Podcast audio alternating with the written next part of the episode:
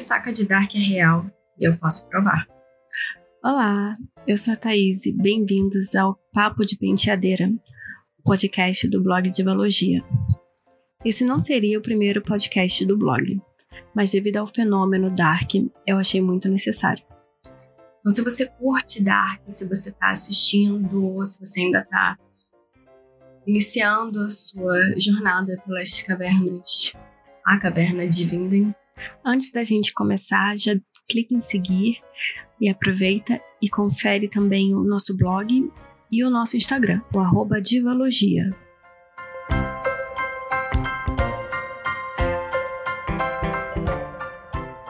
Dark é aquela série que no começo você acha que tá confuso e quando chega no final parece que tá no começo.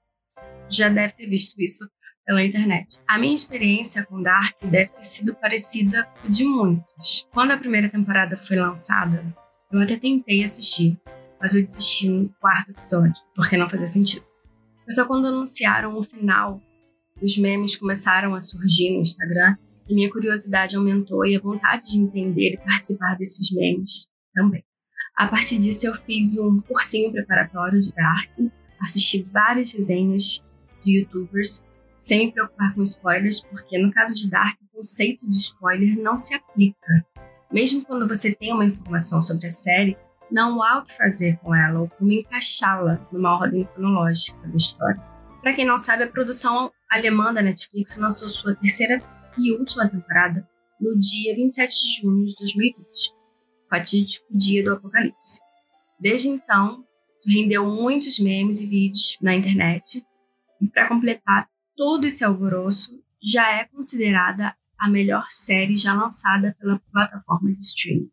Primeiramente, eu gostaria de esclarecer que o objetivo desse podcast não é determinar verdades absolutas sobre a série, mas sim contar um pouco sobre a minha experiência com essa história e por que ela foi tão envolvente para mim. Então, daqui eu já adianto algumas coisas, tipo referências de Matrix, filosofia, religião, ciência. Tá confuso. É, tem spoiler mais ou menos.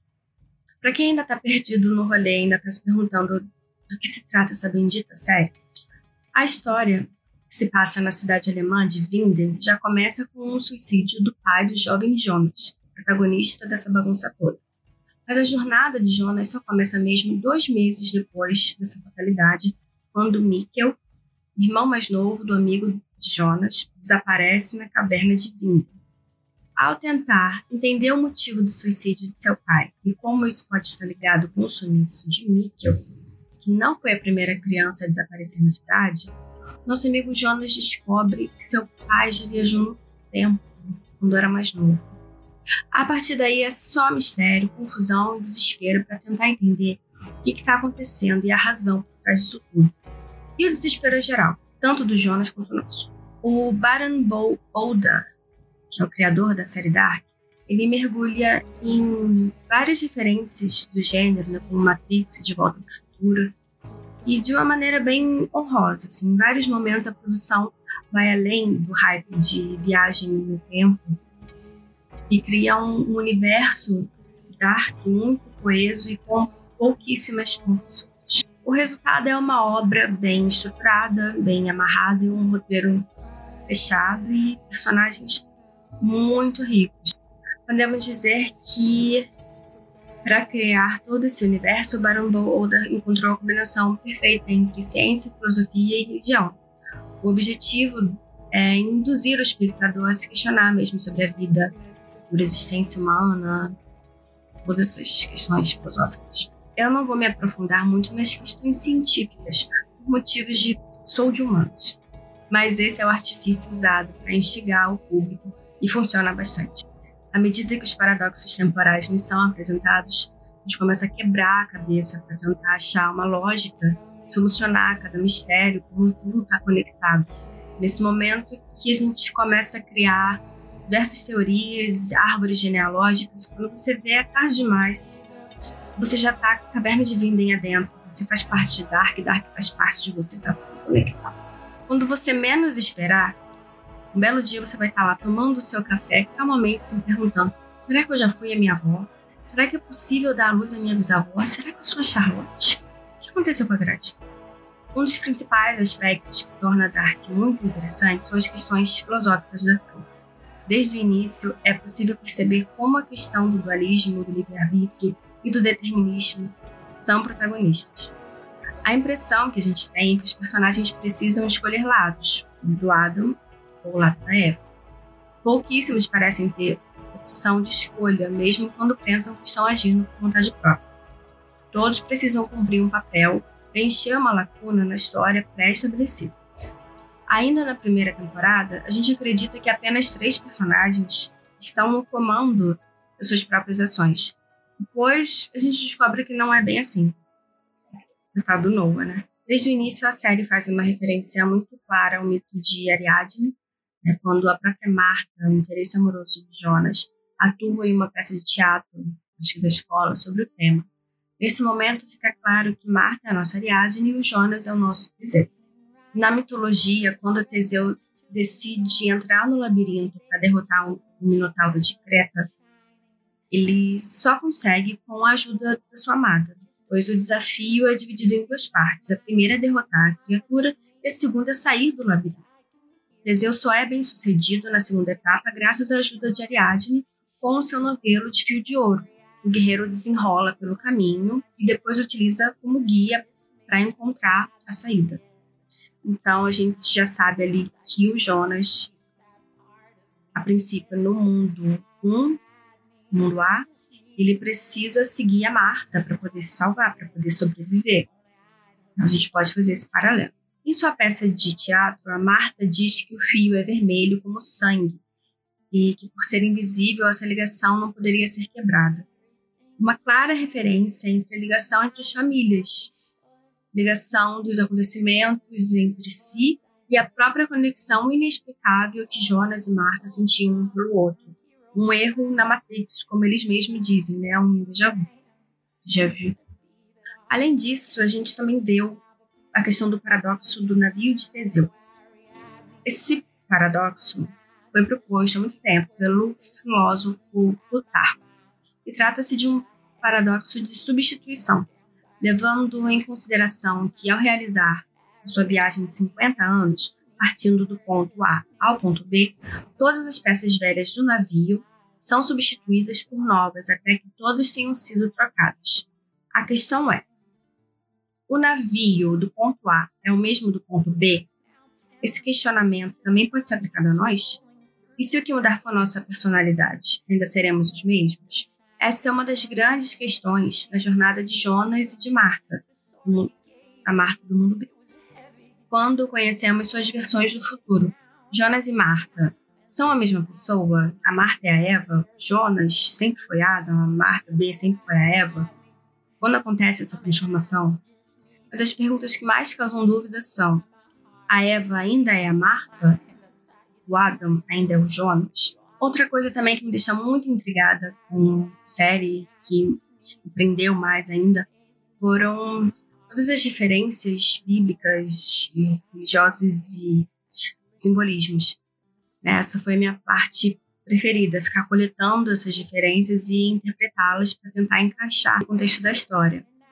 Dark está cheia delas. A começar pelos nomes de Jonas né, e Marta.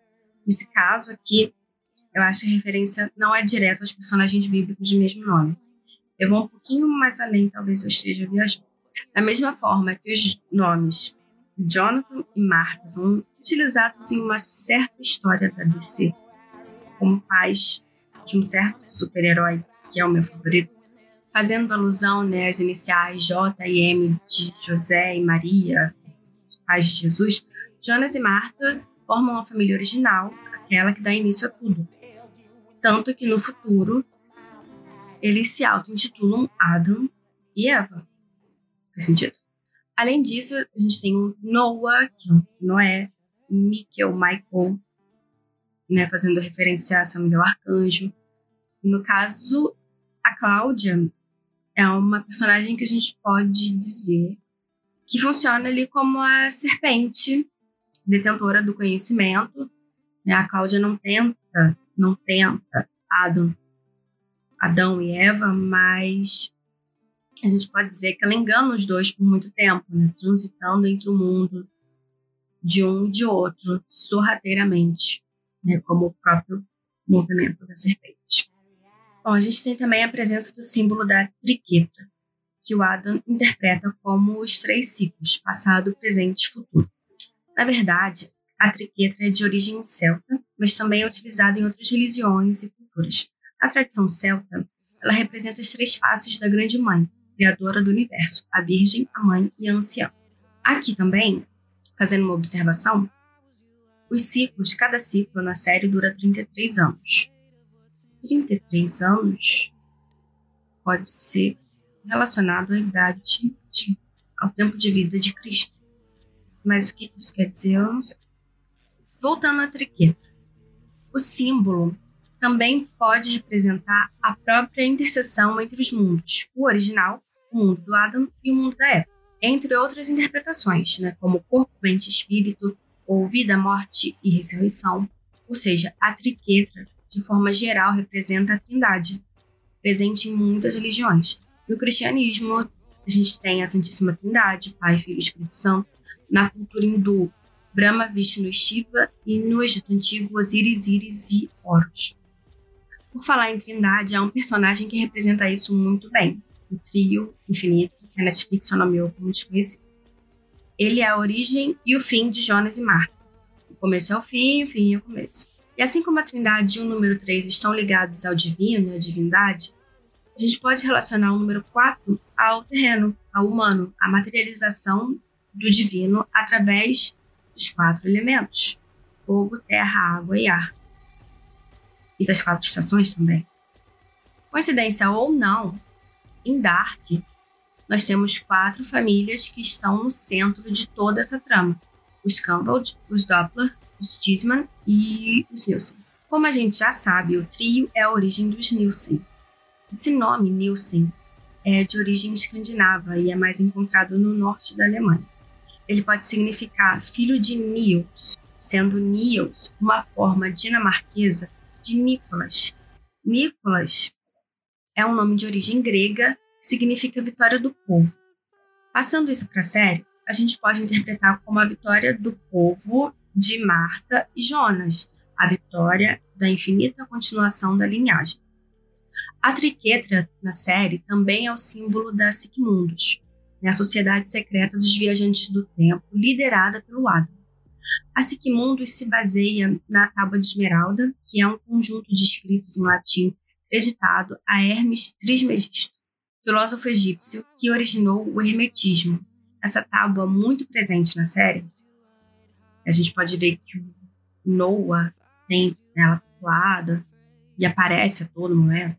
Nessa tábua tem a frase Sic mundus creatus est, que significa assim o mundo foi criado.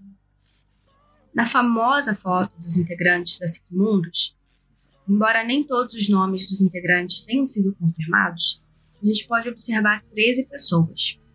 O Adam, mais 12 seguidores. Nesse caso, podemos relacionar a foto a uma pintura muito conhecida de Leonardo da Vinci. Em A Última Ceia, Da Vinci refere-se à última ceia de Jesus com seus doze apóstolos. Suspeito. Por fim, no mundo B, a Eva lidera o que haja luz. Símbolo dessa sociedade secreta é o caduceu, é muito presente na mitologia grega e também é um símbolo da medicina. O caduceu ele pode representar o movimento cósmico, o equilíbrio de forças antagônicas e a verticalização do infinito. Tem tudo a ver. Diferentemente da Sigmundus, que busca o fim, a destruição, a escuridão total, por isso Dark, o que Haja Luz defende, como o próprio nome diz, a luz, a vida, a vida do trio. Para isso, a sociedade liderada por Eva conta com um total de sete integrantes. O número sete pode ser considerado o representativo do equilíbrio e da harmonia, sendo a soma de três, a trindade, o divino, mais quatro, os quatro elementos, ou as quatro famílias, que é igual a sete. Eu poderia citar muitos outros motivos para assistir Dark, mas esses foram os que mais me impressionaram e também mais me prenderam né, a série. É realmente satisfatório perceber como todo o trabalho de pesquisa, produção de um, um projeto é bem sucedido. É notório que nada está em Dark por acaso. E para gente que está assistindo é maravilhoso. Quem curtiu a trilha sonora também, acho que vale a pena deixar a dica de conferir a playlist da terceira temporada no Spotify. Então, para quem quiser, posso deixar o link aqui na descrição. Bom, apesar de toda a confusão as viagens do tempo, Dark é uma série intrigante e envolvente de se assistir. Se você ainda não assistiu, está perdido ou já assistiu e continua confuso, não desanime e lembre-se que o que sabemos é uma gota, o que ignoramos é um oceano. Bom, eu espero que vocês tenham gostado. Comentem no nosso perfil, visitem o blog, sigam a gente em todas as redes e até a próxima.